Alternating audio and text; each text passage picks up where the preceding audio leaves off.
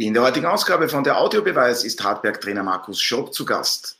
Wir sprechen mit dem ehemaligen Nationalteamspieler über die Saisonvorbereitung der Oststeirer. Was ist für das österreichische Nationalteam im Achtelfinale gegen Italien möglich und wer kann sich am Ende den Titel sichern? Der Audiobeweis Sky Sport Austria Podcast, Folge 114.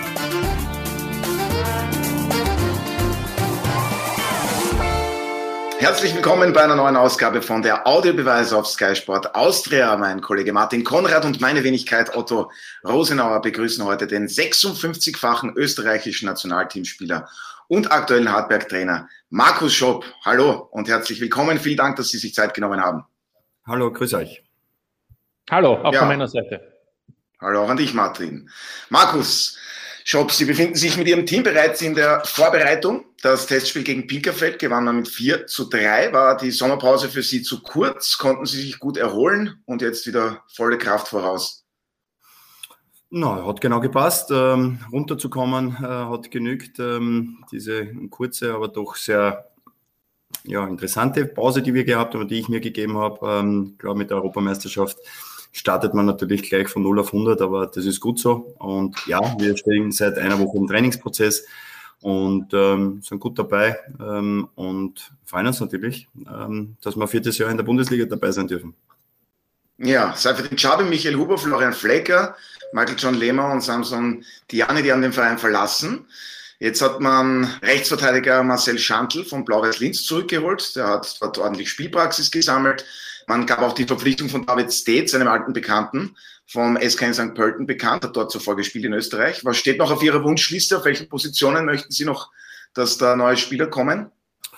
Naja, jeder Trainer möchte natürlich auf allen Positionen äh, sehr variabel sein. Ähm, ich glaube, dass wir auf, ähm, auf der zentralen Position ein Thema noch haben. Ich glaube, dass wir im, in der offensiven, im Offensivbereich äh, Handlungsnotwendigkeit haben und auch im Defensivverbund äh, ja, ist äh, eine Situation, wo man natürlich auch wie über die letzten Jahre vieles probiert, vieles sich anschaut und am Schluss wird man Entscheidung treffen und hoffentlich ähnlich, ähnlich gute Entscheidungen wie in den letzten Saisonen.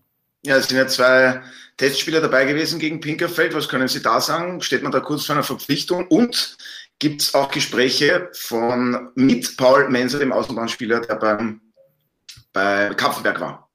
Ja, ähm, nochmal, wir haben den Prozess eigentlich jedes Jahr gleich. Wir, wir schauen uns Spieler an, die, die wir für sehr interessant halten, ähm, die sie natürlich auch beweisen können über die Testspiele. Ähm, und Entscheidung, nein, gibt es noch keine bei den ähm, Spielern, die da im Pinkerfeld dabei waren. Und äh, bezüglich Paul Menser, der trainiert bei uns mit und ähm, ja, ist äh, sehr, sehr interessanter Spieler, aber das ist, glaube ich, auch nichts Neues. Ist äh, jedem bekannt, der sich in der zweiten Linie, in der zweiten Liga gut auskennt. Ja, Martin, wie viel Qualität haben denn die Hartberger mit Florian Flecker verloren? Der ist ja zum Last gewechselt. Sicher viel verloren, aber ich glaube, es wird ja noch einiges passieren beim TSV. Die Transferzeit ist ja noch länger. Die größte Überraschung hat es ja schon auf dem Trainersektor gegeben. Denn wir sprechen ja heute mit dem Hardback-Trainer. Markus, äh, was war letztlich entscheidend, dass es ein viertes Jahr gibt bei den Oststeirern? Ähm, was war entscheidend? Ja, also wir ähm, habe ja am Ende der letzten Saison relativ oft auch ge gesagt, ähm, dass ich mich für den nächsten Schritt äh, bereit äh, sehen würde, aber für den nächsten Schritt muss natürlich vieles passen. Ja, und ähm, der nächste Schritt ähm, definiert sich nicht nur über den Namen eines Vereins, sondern der definiert sich über die Möglichkeiten, die man noch hat und vor allem auch die persönliche Perspektive, die man sich noch dort gibt. Und dementsprechend ähm, war es für mich extrem interessant, wie versucht hat auch Hartberg ein Bild zu zeichnen, wie sie den Verein und zwar nicht nur jetzt sehen, sondern auch in der nächsten Zeit sehen wollen. Und ähm, ja, dementsprechend war es für mich nachher auch wichtiger, schnelle Entscheidungen zu treffen, aufgrund der Tatsache, dass man ja überall eine gewisse Planungssicherheit haben möchte. Und ähm, für mich ja in Hartberg es sehr wichtig war, einfach noch mit meinen Ideen so schnell wie möglich voranzuschreiten.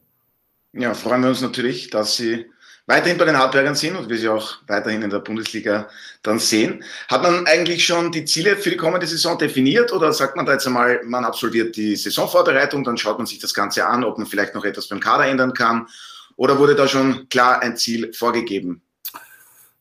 Ja, wir nochmal, wir sind Hartberg, wir haben jedes Jahr mit den gleichen Themen zu kämpfen und ähm, ich glaube, das größte Ziel ist äh, für einen Verein in der Größendimension von Hartberg äh, äh, nicht nur in der Liga zu bleiben, sondern auch gewisse Dinge zu bestätigen, gewisse Dinge zu voranzutreiben. Und äh, ich sage, wir sind jetzt dann in den drei Saisonen immer sehr knapp an der an der Meistergruppe gewesen. Einmal haben wir es geschafft, zweimal haben wir es nicht geschafft. Ähm, es wäre für uns natürlich ein extrem große Geschichte, das Ziel wieder zu erreichen.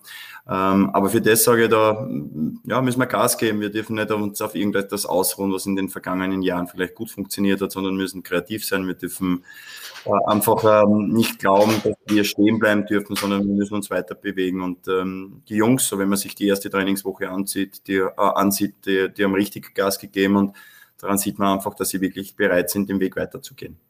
Martin, was denkst du, ist denn für die Hartberg in der kommenden Saison möglich? Glaubst du, dass man da einen Kampf gegen den Abstieg landen wird oder dass es dann wieder in Richtung Top 6 gehen könnte? Ja, ich glaube, es geht in erster Linie um den Klassenerhalt bei Hartberg und das ist ja eigentlich in den letzten beiden Saisonen sehr souverän gelungen. Ähm, denn auch in der letzten Saison war man ja am Ende sogar dann Erster in der Qualifikationsgruppe. Also kann nur dieses Thema sein, aber es ist jetzt auch schwierig, äh, glaube ich, andere Ziele, wie es der Markus formuliert hat, zu definieren, nachdem nicht einmal der Kader noch hundertprozentig feststeht und nachdem vor allem auch die Konkurrenz ja noch nicht den, die Transfers abgeschlossen hat. Äh, ich glaube, es wird heuer, das traue ich mir fast vorweg zu sagen, ähm, eine, eine Zweiteilung geben, also so fünf, sechs Mannschaften, die sich wirklich da vorneweg auch ähm, etablieren können und fünf, sechs eben dann der Rest im Kampf um den Klassenerhalt. Das würde ich aus heutiger Sicht sagen, wobei man dann auch nie weiß, inwieweit der Europacup äh, diesen Top-Teams natürlich auch zusetzt und dadurch auch im Herbst äh, die ein oder andere Überraschung passieren kann. Aber Hartberg geht mit Sicherheit einmal davon aus, und der Markus hat es gesagt, dass man schaut, dass man da oben andockt, also äh, was die Qualifikationsgruppe betrifft, vielleicht wieder eine Sensation schafft mit der Meistergruppe, aber, aber in erster Linie geht es darum, eine gute Ausgangsposition zu haben fürs Frühjahr. Nehme ich einmal an, ne? Mhm. Genau. Ja, und beim Testspiel habe ich ganz vergessen zu erwähnen, Elvedin Heric auch in Kapfenberg gespielt und Philipp Schellnegger vom GRK. Die sind also im Training dabei. Und was das Trainerteam betrifft, Markus Schopp, Jürgen Säumel ist ja zum Nationalteam gewechselt. Jetzt konnte man auch einen Nachfolger präsentieren, Alexander Machat, fungiert als Co-Trainer und Videoanalyst, war davor schon beim SK St. Pölten, Liefering und auch in der Akademie von Salzburg tätig. Und ja, das Team, man ist breit aufgestellt, noch mit Co-Trainer Kurt Russ, Athletiktrainer Alexander Contra und dann noch Datenanalyst Christoph Glashüttner. Also das ist dann schon ganz ordentlich, sage ich jetzt einmal. Aber das ist dann auch heute gang und gäbe, dass man da praktisch breit aufgestellt ist, was das Trainerteam betrifft. Ich glaube, wenn man mit den anderen Teams redet, die werden da nicht anders aufgestellt sein. Ähm, es ist ähm, natürlich über die letzten Saisonen vieles passiert. Ähm, wir haben das Glück gehabt, ähm, dem einen oder anderen Assistenztrainer einfach eine Plattform zu bieten, auf äh, die auch genützt wurde. War es im ersten Jahr der Danny Grimczarek, war es im zweiten Jahr ähm, was im zweiten Jahr der, Danny, der, der Daniel Zenkovic, ist es jetzt im letzten Jahr der, der Jürgen Stormel gewesen. Wir haben einen Videoanalysten auch äh, zu den Red Bull New York zu den Red Bulls nach New York äh, verloren. Also das heißt, wir haben im Großen und Ganzen ähm, ja, den Auftrag auch, nicht nur Spieler in der Bundesliga zu, zu, zu, zu entwickeln, sondern ähm, einfach auch Trainern die Möglichkeit zu geben, sich weiterzuentwickeln. Und es freut mich sehr, dass das die Jungs genützt haben. Auf der anderen Seite ist es mit dem Alexander jemand dazugestoßen, der, so finde ich, einfach äh, äh, für, seine, für sein junges Alter schon sehr viel erlebt hat, vor allem in den letzten beiden Saisonen also in einer großen Verantwortung war bei St. Pölten und ähm, ja, uns einfach mit seinem äh, Know-how bereichern wird und ähm, war bis dato schon eine sehr, sehr große Bereicherung in der ersten Woche und bin davon überzeugt, dass er unser in den nächsten Monaten, ja, Jahren hoffentlich ähm, einfach dorthin bringt, wo wir hinwollen, nämlich ähm, uns da drinnen in der Bundesliga etablieren. Ja, wie zufrieden sind Sie eigentlich mit der Auslosung? Am 24. Juli geht es ja mit dem Auswärtsspiel bei Rapid für Sie los, mit den Hartbergern. Also es gibt leichtere Aufgaben gleich zu Beginn, denke ich mir. Ja, wobei ähm, es ist so, wie es ist. Ähm, die, die Aufgabe, das erste Spiel in Wien gegen Rapid zu spielen, ist, ist immer interessant, gegen Rapid zu spielen. Ähm, freue mich extrem. Extrem drauf. Ähm, aber es ist jetzt dann nicht etwas, wo wir als Hartberg sagen, wir fahren jetzt dann nach Wien und wir müssen dort sofort alles zerreißen. So ist es natürlich nicht. Aber ähm, unser Anspruch ist es, dort auf jeden Fall ein sehr gutes Spiel zu machen. Und ähm, ich glaube, wir haben es in der Vergangenheit auch schon oft genug bewiesen, dass wir, wenn wir ein gutes Spiel in Wien machen, dass wir auch was mitnehmen können. Und das muss unser, unser Ziel sein. Martin, wie groß ist die Vorfreude bei dir schon überhaupt, was die Bundesliga betrifft? Es dauert ja noch ein bisschen, aber ja, wir schauen halt derzeit alle EM. Genau, in einem Monat geht's los und dann hat ja Hartberg Heimspiel auch zweite Runde gegen Altach, dann geht's nach Klagenfurt. Also ähm, das ist, finde ich, von der Auslosung her hochspannend, interessant. Da kann vieles passieren, schon in den ersten zwei, drei Runden für die äh, Mannschaft von Markus. Und jetzt ist die Euro, so ist es. Die schauen wir auch. Die schaut der Markus auch, nehme ich an. Ja. Ähm, ja, und wie, wie gefällt dir eigentlich äh, die, die, die spielerische Qualität? Findest du auch, dass es eben eine lange Saison war, dass man von diesen 36 Gruppenspielen bisher die, die, diese Top-Spiele an einer Hand abzählen kann? Der Rest ist oft sehr, wie soll ich sagen, taktisch geprägt, auch mhm. fehlerbehaftet. Ja, aber ist auch jetzt nichts überraschend Neues. Also wenn man sich äh, das Programm äh, diverser Spieler anschaut über, über, die letzte, über die letzte Saison hinweg, das ist einfach äh, extrem intensiv. Und ähm, da muss man wissen, was es heißt, äh, bei einer so einer Endrunde zu funktionieren. Und zu funktionieren heißt einfach gute Resultate zu haben. Und gute Resultate, so sehe ich die Spiele, versuchen viele Mannschaften über sehr geschlossene, kompakte Defensive zu erreichen. Es gibt wenige oder einige Mannschaften, die das Gegenteil probieren, die einfach den Anspruch haben, auch immer dominant zu sein. Ähm, aber klar ist es ähm, intensive, äh, hochintensive Spielphasen, wie wir sie aus der Liga gewohnt sind, ähm, sind natürlich ähm, in der Endrunde jetzt dann äh, Seltenheit aufgrund der Tatsache, dass es einfach eine, sehr lange Saison war und natürlich auch solche Spielanlagen ja auch ähm, ja natürlich auch eine Vorlaufzeit, Vorlaufzeit brauchen und ähm, man meint ja oft, dass es oft genügt, nur die richtigen Spieler nachher zu haben, um so zu spielen wie eine Mannschaft, wo ein paar Spieler vielleicht aber daherkommen, aber so ist es ja nachher nicht. Wer war bis jetzt für Sie so die positive Überraschung, auch was das Spielerische eben betrifft? Also mir haben die Italiener sehr gut gefallen. Ähm, haben natürlich mhm. den riesengroßen Vorteil gehabt, so als No-Name in die, in die Europameisterschaft zu starten, aufgrund der Tatsache, dass sie 2018 bei der WM nicht dabei waren, äh, nach dem bitteren Aus gegen die Schweden in der Quali ähm, oder im Playoff. Und ähm, ich glaube, dass nachher sehr vieles passiert ist. Nicht nur die Installation eines neuen Trainers, sondern einfach eine, eine Mannschaft auch gefunden wird, die einen extrem interessanten, attraktiven Fußball bietet ähm, auch nach einer Führung nicht aufhört, Fußball zu spielen, so wie man es eigentlich von den Italienern gewohnt war.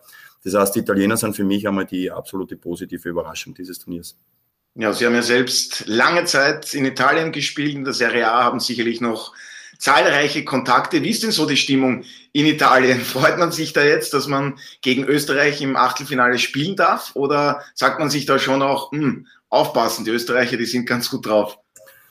Naja, der Anspruch in Österreich ist es ja äh, auch mittlerweile nicht nur ins Achtelfinale zu kommen, sondern vielleicht auch weiterzukommen. Das äh, bedingt auch aufgrund der Qualität der Spieler, die wir in Österreich haben. Aber mh, wenn man die italienische Mentalität kennt, dann ist es einfach auch immer der Anspruch, ähm, ja, einen Titel zu holen. Und äh, die ersten Spiele geben natürlich Anlass ähm, für extrem große Hoffnung, nämlich wirklich äh, diesen Titel zu holen. Und ähm, da glaube ich oder da bin ich mir ziemlich sicher, dass die Italiener uns, das sprich Österreich, sehr, sehr gut einschätzen können. Das heißt, die werden uns nicht unterschätzen, die wissen, wo mhm. unsere Prioritäten sind, ähm, aber werden, werden in dem Spiel natürlich äh, A, glaube ich, richtig gefordert werden, aber B, sind sie schon der Meinung, dass sie mit ihrer individuellen Qualität nachher auch über Österreich drüber kommen müssen. Und das steht natürlich schon über allen. Ja, Martin, welche Nation, welche Fußballnation hat dich bis jetzt vom Leistungsniveau her ja, beeindruckt? Ja, also Neben Italien, ja, Italien, ich glaube, man kann es relativ kurz fassen. Also Italien war souverän. Da gibt es natürlich wieder welche, die sagen, die Gruppe war jetzt nicht so herausragend mit, mit äh, Schweiz, Wales und den doch sehr enttäuschenden Türken. Egal, Italien war souverän. Der Markus hat es, finde ich, auch äh, analysiert. Da ist ja viel Potenzial da und diese Mannschaft ist hochinteressant. Belgien hat mich eigentlich noch ähm, als, als, als sehr solides und, und, und souveränes Team ähm, für mich den Eindruck erweckt, dass das auch eine Mannschaft ist, die es schaffen kann. Ansonsten muss ich sagen, hatten alle so ihre Probleme bis hin zu unseren Nachbarn. Denn auch die Franzosen waren nicht immer so souverän, aber die sind natürlich sehr stark. Aber wenn ich jetzt sage, der Ausgangspunkt bei den Franzosen war ja doch ein sehr hoher. Dann waren die vielleicht nicht in jedem Spiel bei 100 Prozent, aber äh, war natürlich auch sehr gut. Aber die nördlichen Nachbarn, also die Deutschen, haben ja gezeigt, dass da noch sehr viel Luft nach oben ist. Andererseits kann ich gleich vorwegnehmen, England, Deutschland, da ist alles möglich. Und wenn ich mir dann den Auslosungsbaum ansehe, dann ist ja dieses untere Tableau von der Papierform, es ist natürlich immer äh, dann auch Tagesform, aber dann klingt das schon ganz anders, denn der Sieger von Deutschland-England spielt gegen den Sieger Schweden-Ukraine im Viertelfinale und äh, dann im Halbfinale trifft man auf vielleicht Holland, Tschechien, Wales oder Dänemark. Also ich sag mal, und oben habe ich Frankreich, Spanien, Belgien, Portugal, Italien, Österreich. Also oben hauen sie sich gegenseitig raus. Schön, dass du Österreich nennst. Ja, ja, aber ich sag nur, es ist, es ist eben so, also insofern äh, darf man die Deutschen nicht unterschätzen, das wollte ich eigentlich damit sagen, auch wenn sie so wenig überzeugend waren. Sie sind im Achtelfinale, haben jetzt England vor der Brust, da haben sie immer gut ausgeschaut und dann könnte man sagen, könnten es durchmarschieren mit am Floh. Ne? So, ja, ist schon so. Darf aber, man darf aber auch die Schweden nicht ja, vergessen, die sind auch ein ganz schwerer Gegner manchmal. Markus Schopp, Sie haben 56 Einsätze im Nationalteam vorzuweisen, waren bei der WM 1998 dabei. Wie haben Ihnen die bisherigen drei Auftritte des österreichischen Nationalteams gefallen? Sind Sie zufrieden, auch mit der Spielweise? Vor allem dann denke ich, erste Spielhälfte gegen Ukraine. Naja, gut, ich meine, ähm, das meine ich ja, wir haben uns in Österreich jetzt schon in diese Richtung entwickelt, dass wir nicht nur mit einem Resultat zufrieden sind, sondern es muss natürlich auch nachher auch schon passen, wie man gewinnt. Ähm, grundsätzlich finde ich, ähm, sind wir verdient weitergekommen. Äh, ich finde, äh, äh, vor allem das Spiel gegen die Ukraine war richtig gut, richtig spannend äh, von der Art und Weise, wie sie, ähm, wie sie funktioniert hat, und zwar im Ballbesitz, aber auch gegen den Ball. Das war richtig gut. Ähm, klar, man kann äh, bei Nordmazedonien äh, immer das Haar in der Suppe finden und sagen, okay, aber die sind zurückgekommen, haben ein Tor gemacht gegen uns. Aber ich glaube, dass sich äh, die anderen Mannschaften gegen Nordmazedonien relativ schwer getan haben. Und das Spiel gegen Holland, äh, finde ich, war, war ein sehr spannendes Spiel. Ähm, wir haben nicht die Tormöglichkeiten gehabt, ähm, die man ja, natürlich auch braucht, um Tore zu machen. Aber ich finde trotzdem, dass sehr viele Sachen sehr mutig angelegt waren und die Qualität der Holländer ist, die waren an dem Tag noch einfach besser. Aber was ich damit sagen möchte, ist einfach, ich glaube, ähm, dass es unser Anspruch war, ins, ins Achtelfinale zu kommen. Das ist uns gelungen. Ähm, das ist das ist oft noch nicht so leicht, weil das eine ist, das zu, zu fordern, aber das andere ist, das auch noch wirklich zu, zu erreichen. Und äh, was ich gemerkt habe, ist eine riesengroße Erleichterung bei allen. So war beim ersten Sieg oder jetzt vor allem natürlich beim zweiten Sieg mit dem Aufstieg in die, ins Achtelfinale. Und ähm, finde, ja, dass sich äh, natürlich der eine oder andere Spieler ähm, etabliert hat. Wenn ich mir jetzt dann den Grilic hernehme, ähm, der vor allem im letzten Spiel für mich absolut der, der Schlüsselspieler war, der das Spiel getragen hat in beiden Phasen, wo natürlich andere auch ganz anders wirken können. Und dementsprechend, ja, finde ich einfach, ähm, dass es eine interessante Konstellation ist. Ähm, wir spielen in London, das heißt, wir spielen wieder auswärts. Die Italiener hatten bis dato drei Heimspiele. Vielleicht ein kleiner Faktor, der, der auch ähm, vielleicht für uns spricht, nämlich ähm, diesen Prozess gewohnt zu sein, wohin zu reisen. Das haben die Italiener jetzt in der Form nicht. Auf der anderen Seite haben die Italiener das ähm, im letzten Spiel natürlich sehr geschickt gelöst, indem sie Spieler rotiert haben und den einen oder anderen eine, eine Pause gegeben hat. Und das kann natürlich, wenn das Spiel über 120 Minuten gibt, der Faktor sein. Martin, von der Aufstellung her, wie das gegen die Ukraine war, ist es genau das, was man sich dann wünschen kann, beziehungsweise was man dann auch schon vom Nationalteam fordern muss? Offensiv ausgerichtet, laufstark, intensiv, frühe Balleroberungen, also genau das, was ja so viele Kritiker oft gefordert haben.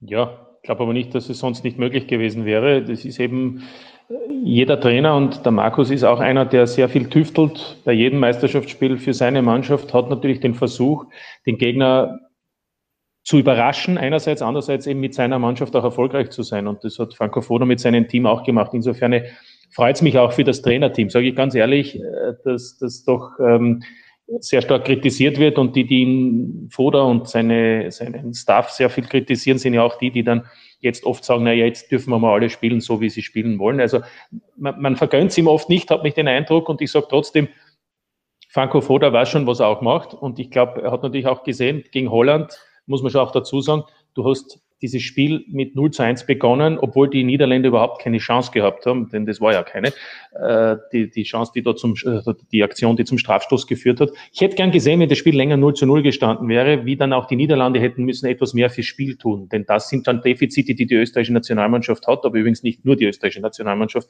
ein Spiel zu gestalten gegen eine kompakte Defensive, da fällt sicherlich, insofern wird es interessant sein, wie es die Italiener anlegen, da wird der Markus sicherlich uns mehr darüber sagen können, äh, aufgrund deren Erfahrung, ob sie so, so aktiv auch sind wie in diesen ersten äh, Gruppenspielen und dadurch sich für die Österreicher vielleicht Träume ergeben oder ob das Spiel ganz anders kommt. Das ist eigentlich das große Fragezeichen. Und ich glaube, was die Aufstellung betrifft, um das noch äh, zu erwähnen, die hat sich sicherlich so etabliert. Die Frage ist dann immer, spielst du wieder mit einer Viererkette oder eben mit einer, Dreierkette und die Außen mehr? Italiener spielen ja eher ein 4-3-3 von der taktischen Grundordnung. Das ändert sich dann ein bisschen der, im, im Ballbesitz, aber mit dem Außenspieler vor allem. Aber das ist die große Frage. Und was machst du mit Anautovic von Beginn an wieder? Gibt es einen zweiten dazu, wie Baumgartner, ein bisschen aus der Etappe? Sabitzer von der Seite. Also das sind die Fragen für mich, aber das, das werden wir dann spätestens am Samstag sehen. Ja, aber sind interessante Fragen. Markus Schopp, wie sehen Sie das? Sollte Marco Anatovic von Beginn an ran dürfen, ist David Alaba auf der Linksverteidigerposition dort am besten für das österreichische Nationalteam? Ja, da bin ich einer von acht Millionen Teamchefs, die sich äh, natürlich auch seine, ihre eigene, seine eigene Meinung bildet über viele äh, Prozesse, aber wenn äh, jemand Trainer ist, dann weiß er, was es bedeutet, Entscheidungen zu treffen, weil er doch diesen permanenten Austausch mit den Spielern hat über den Trainingsprozess. Und wir wissen natürlich alle, dass der Marko Nautovic ein unglaublich wichtiger Spieler ist, allerdings natürlich mit Defiziten zum Nationalteam gekommen ist. Und die Frage ist, wie äh, Marko Nautovic, der sich jetzt im letzten Spiel ja komplett entladen hat, ähm, für das Spiel ähm, gegen die Italiener wieder bereit sein kann.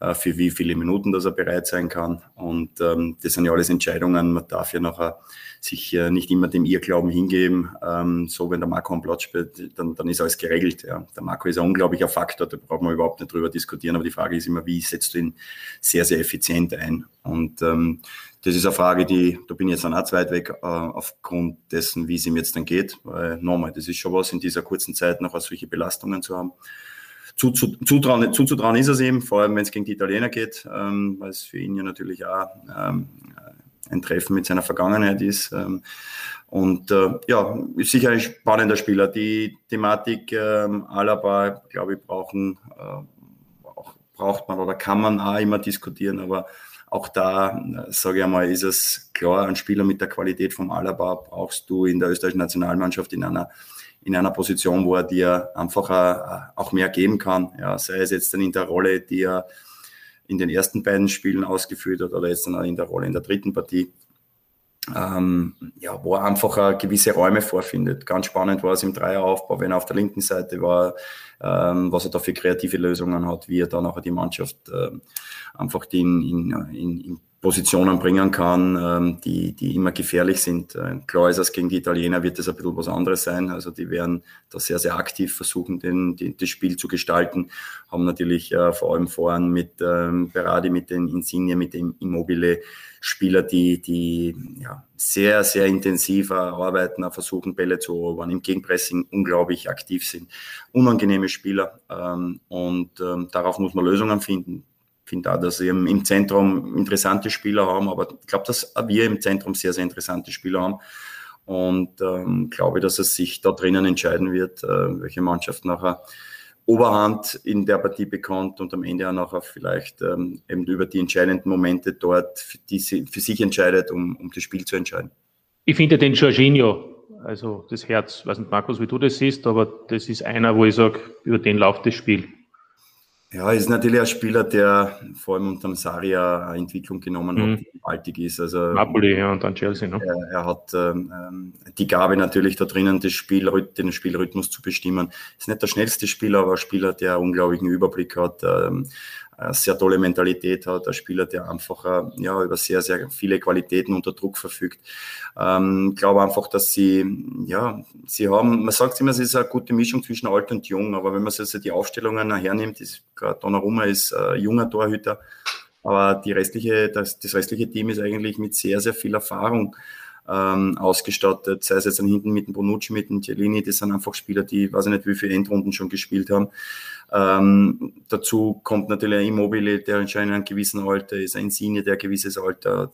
Also die, die Mannschaft an sich ähm, besteht natürlich aus, aus Spielern, die schon ein gewisses Alter haben, aber, und das ist sicher etwas, was der Mancini geschafft hat, es sind junge Spieler dabei, die vielleicht nicht nur bei den Top-Vereinen unter Vertrag sind. Also ähm, wenn ich mal hernehme jetzt einen Berardi oder einen Locatelli, das sind Spieler, die bei einem eher kleineren Verein spielen und das hätte es wahrscheinlich vor ein paar Jahren in der Form nicht gegeben, äh, dass Spieler von Sassuolo in der Nationalmannschaft eine so tragende Rolle spielen.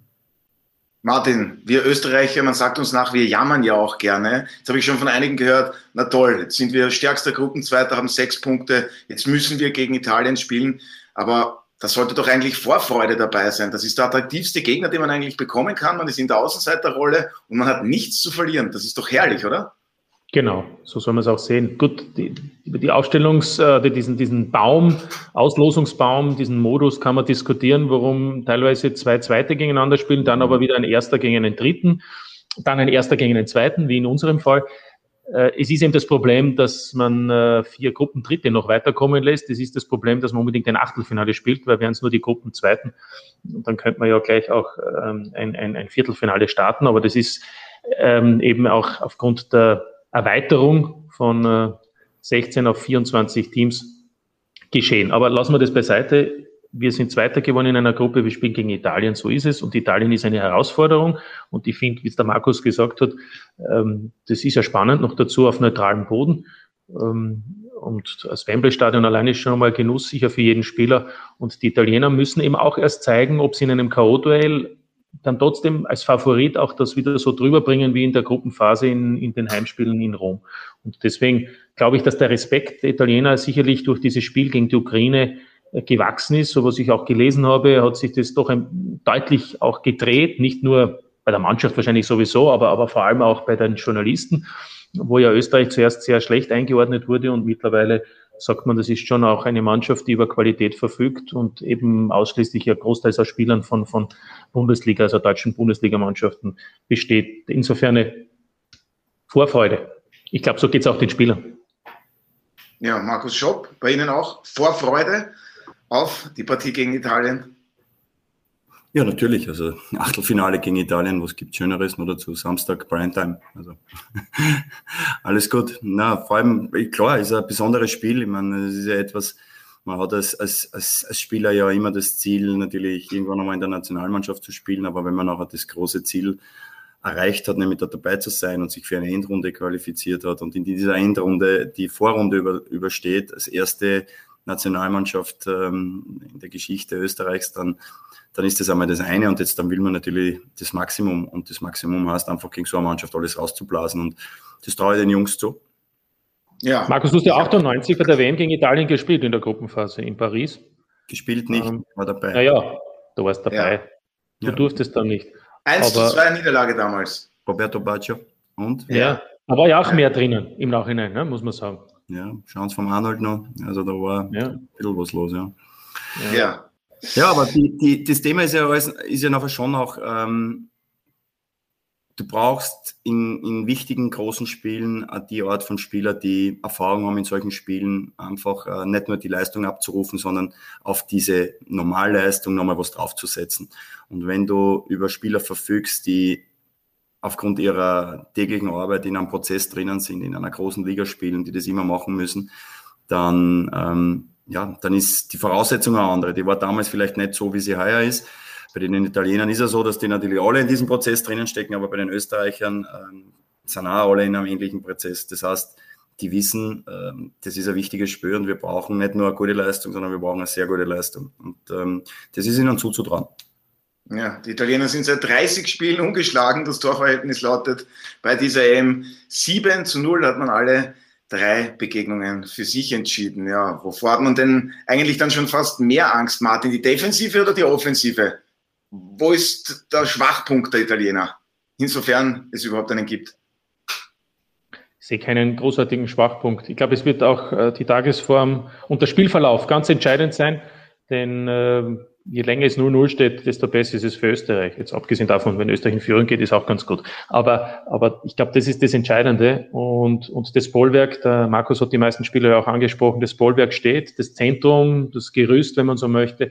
Ich glaube, es ist auch egal, wer dann wirklich ganz vorne spielt. Das sind alles herausragende Spieler, äh, egal ob sie bei Lazio oder bei Torino spielen, äh, im Zentrum. Also das ist, da ist viel Qualität da. Du hast auch einen Spinazzola, da, da kann man wechseln auf der Seite. Berardi ist schon angesprochen worden. Es, sind, es ist eine Mannschaft, das muss man auch sagen. Mancini hat ja, glaube ich, in der Qualifikation über 30 Spieler eingesetzt. Er musste ja eigentlich sogar einige weglassen. Also er hat auch selbst gesagt, das war eine schwierige Auswahl.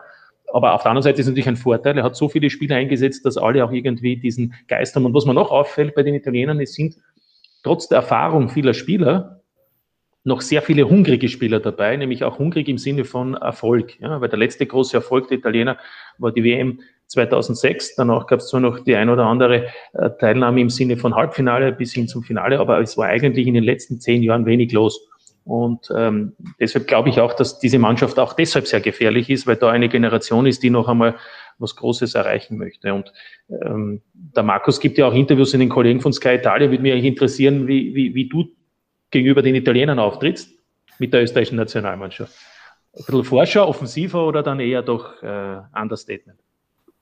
Also wir brauchen, wir brauchen uns nicht kleiner machen. Ähm, ich glaube, dass wir uns in einer Situation befinden, die einen gewissen Respekt sich auch verdient. Und ähm, so, so wird es auch kommuniziert. Ich glaube, äh, wir brauchen uns auch nicht größer machen, wir, als wir sind. Ich glaube, dass wir mit äh, der Art und Weise, wie wir uns entwickelt haben, einfach äh einen Prozess hinter uns haben, der, der, der war nicht einfach. Ähm, aber, und ich glaube, das ist uh, die, die Botschaft, uh, wir sind eine Mannschaft, die, die hungrig ist, die einfach uh, die Möglichkeit nützen möchte. Der eine oder andere Spieler befindet sich ja jetzt dann schon so am, am Ende vielleicht seiner Möglichkeiten, Europameisterschaft, Weltmeisterschaft, wenn man sich das Alter jetzt dann von dem einen oder anderen hernimmt. Also das ist vielleicht auch etwas, wo, wo, ja, wo man ein gewisses Element dazu gewinnen kann, um einfach ähm, ja, etwas zu erreichen, das für Österreich nicht selbstverständlich ist. Und ähm, wir, ja, wir wollen auch nicht das Gefühl geben, dass wir mit dem Erreichten jetzt dann schon zufrieden sind, sondern dass wir einfach hungrig sind. Und das sollen sie auch wissen.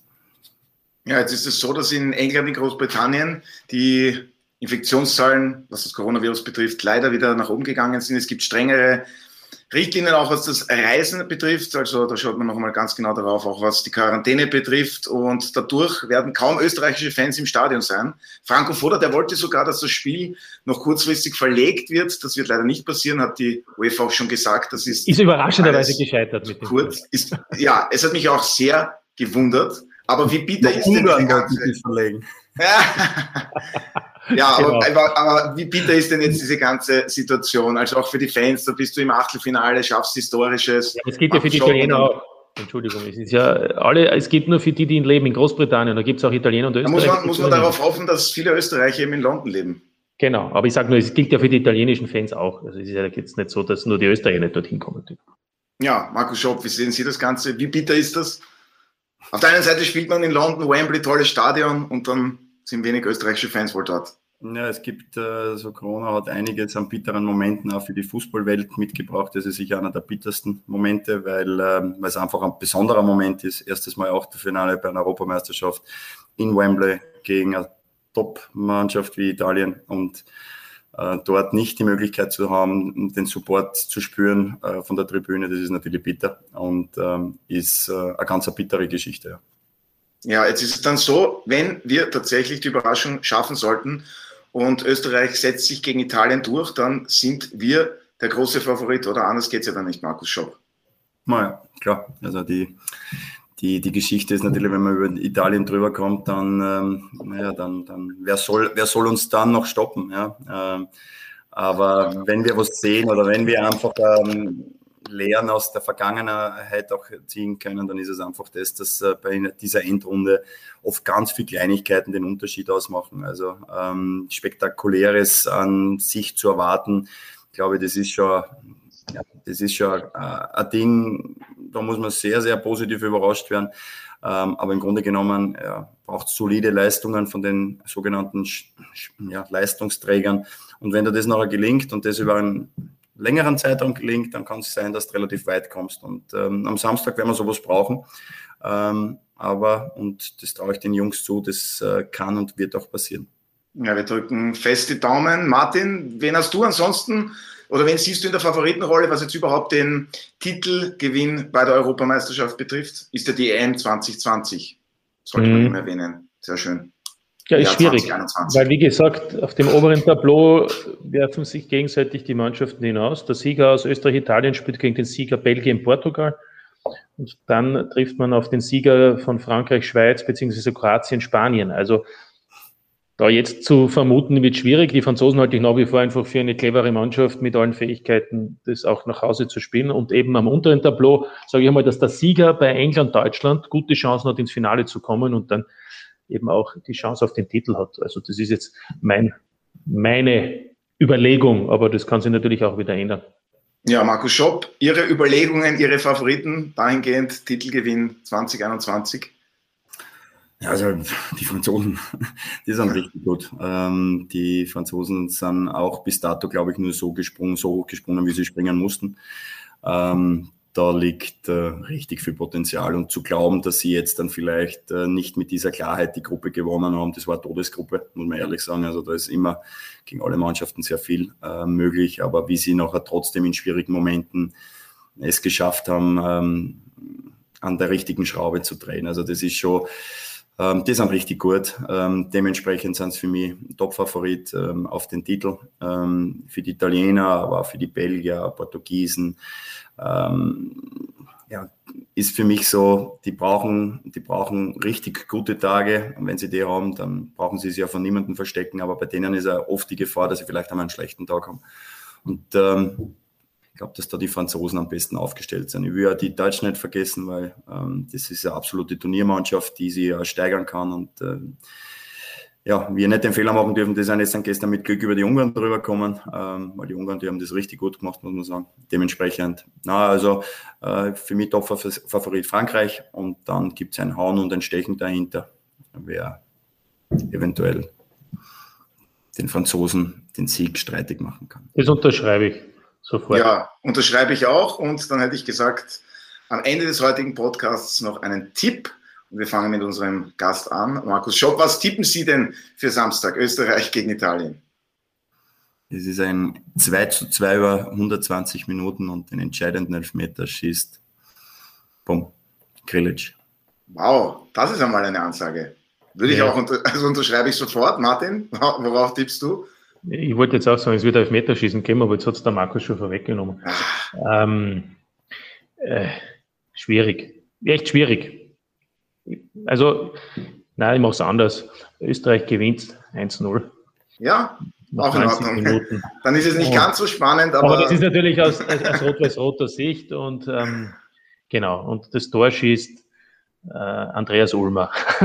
nein, oh. so. nein, nein, das war jetzt nur so gesagt. Also, passt schon so. Grilic kann auch, Grilic kann auch ein Tor schießen. Nein, nein, irgendwie. Also ich hoffe einfach auf einen Sieg, weil ich hoffe, dass Österreich äh, so kompakt defensiv steht, dass da was geht. Äh, und dass man aus der einen oder anderen Möglichkeit dann immer Tor macht. Das wäre schon gegen die Ukraine möglich gewesen, mehr zu erzielen und vielleicht haben sie es sich aufbehalten für dieses Achtelfinalspiel. Ja, es wird auf jeden Fall spannend. Und Was tippst am Samstag gibt es dann ich tippe auf ein 2 zu 1 von Österreich. Na bitte. Und was mich noch von Markus interessiert, ob er auch mit dem Jürgen Säumer doch den einen oder anderen Kontakt noch hat. Ist die Stimmung jetzt wirklich immer besser geworden? Kann man das verraten? Also wir haben über, also wenn ich mit Jürgen jetzt telefoniert habe, dann ist es äh, auf viele andere Dinge gegangen. Aber ja. Jürgen ist natürlich da absolut happy, dass er da dabei sein darf. Weil das ist, ja, das ist schon ein tolles Event und ähm, in dieser gestaltenden Rolle seinen Beitrag leisten zu dürfen, ähm, das passt gut für ihn. Ja, und vor allem auch gegen Italien, ne? immerhin als ehemaliger ja, Italien-Legionär. Ja, ja, das, das stimmt. Ja. Gibt es ja einige Gemeinsamkeiten, die Sie und Jürgen Säumel haben. Ja, dann bedanke ich mich recht herzlich bei meiner heutigen Gesprächsrunde. Vielen Dank, Markus Schopp. Alles Gute natürlich noch für die Saisonvorbereitung mit den Hartbergern. Am 24. Juli gibt es ja dann für Sie den Saisonauftakt auswärts bei Rapid. Und ja, alles Gute für die kommenden Aufgaben auf jeden Fall an Sie. Danke sehr. Ja, und danke natürlich auch an dich, Martin. Es hat wieder jede Menge Spaß gemacht. Merci, vielmals. Alles Gute. Und das seht ihr diese Woche auf Sky.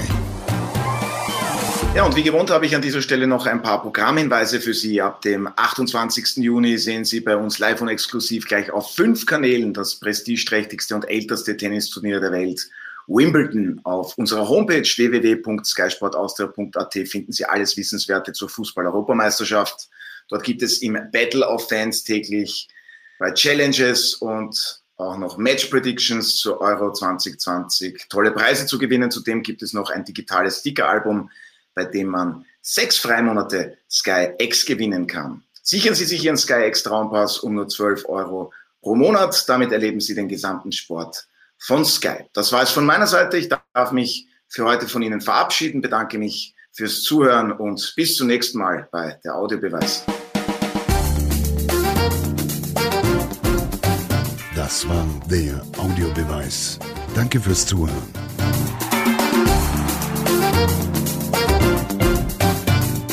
Hört auch das nächste Mal wieder rein.